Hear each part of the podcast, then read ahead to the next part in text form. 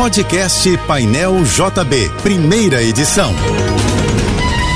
Fique agora com as principais notícias desta manhã. Oferecimento Assim Saúde. Hospitais, clínicas, exames e mais de mil consultórios. Ligue 21025555. Univassouras, formando o profissional do futuro. Acesse univassouras.edu.br. Equinor, energia para levar a gente ao futuro. Juntos, Americanas Empresas. Uma Americanas inteira para a sua empresa. E Sebrae, a força do empreendedor brasileiro. Apoio Soluvan, o shopping do seu condomínio, maior distribuidora de contentores e lixeiras do Rio.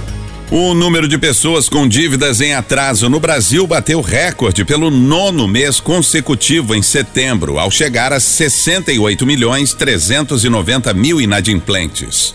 Os dados divulgados pela Serasa Experian representam um aumento de 420 mil endividados em relação a agosto, quando 67 milhões 970 mil brasileiros tinham dívidas atrasadas. Esta sexta-feira no Rio começa com céu nublado e nevoeiro. O Instituto Nacional de Meteorologia prevê a possibilidade de chuvas isoladas à tarde e a temperatura máxima de 27 graus.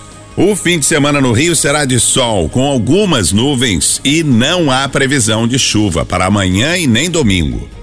A presidente da Câmara dos Deputados dos Estados Unidos, Nancy Pelosi, do Partido Democrata, anunciou que não vai se candidatar novamente ao cargo de comando da Casa Legislativa Americana. Aos 82 anos, Pelosi disse que vai abrir espaço para líderes mais jovens. Em janeiro, o Partido Republicano vai assumir o controle da Câmara após sair vitorioso das eleições de meio de mandato no último dia 8. Nancy Pelosi representa a Califórnia e foi presidente da Câmara por duas vezes. O Emo Rio vai lançar na próxima segunda-feira a campanha Copa da Solidariedade para estimular a doação de sangue e reforçar os estoques da unidade. A ação vai até o dia 30 e ocorre em sintonia com a Semana da Saúde, que movimentará o Largo da Carioca entre os dias 29 de novembro e 1 de dezembro. No local haverá um posto de doação de sangue. O Hemorrio acertou uma parceria com a 99, que vai disponibilizar até 30 reais para cada viagem de táxi que comece ou termine na sede do Hemocentro, na rua Frei Caneca 8 para participar, basta inserir o voucher Hemorrio 99 no aplicativo utilizando a categoria 99 Pop. O ex-ministro Guido Mantega renunciou ao posto que teria na equipe de transição do governo Lula. Ele atuaria no grupo que trata do planejamento. Em carta ao vice-presidente eleito e coordenador da transição, Geraldo Alckmin, Mantega agradeceu o convite e justificou a decisão citando adversários interessados em tumultuar a transição e criar dificuldades para o novo governo, sem mencionar nomes. Na carta, Guido Mantega também fala do processo do Tribunal de Contas da União em que foi responsabilizado, segundo ele indevidamente, por ter participado das pedaladas fiscais que levaram ao impeachment de Dilma Rousseff. A vacinação infantil contra a Covid para crianças de seis meses a quatro anos com comorbidades no Rio em data única teve ontem procura abaixo do esperado. Por isso, a Prefeitura decidiu estender a imunização até o meio-dia de amanhã. Segundo a Secretaria Municipal de Saúde, apenas duas mil das nove mil doses da Pfizer pediátrica disponíveis foram aplicadas. O secretário Daniel Sorans manifestou preocupação com a baixa adesão. Sorans aproveitou para lembrar que a vacina da Pfizer para crianças de 5 a 11 anos sem comorbidades segue disponível. A Universidade Federal de Minas Gerais abriu um cadastro para quem deseja participar como voluntário das fases 1 e 2 dos testes clínicos da vacina da instituição contra a Covid-19.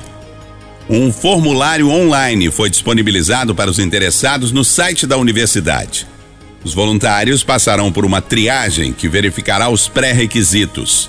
A expectativa é de que a vacina esteja disponível para aplicação a partir de 2025. O imunizante está sendo desenvolvido através de uma parceria entre a Universidade Federal de Minas Gerais e o Instituto René Rachu, unidade regional da Fundação Oswaldo Cruz. Termina hoje a 27 sétima Conferência das Nações Unidas sobre Mudança do Clima, realizada no Egito. Ao longo de 12 dias, a COP27 reuniu líderes e membros da sociedade civil de todo o mundo para discutir desafios e soluções para enfrentar as mudanças climáticas.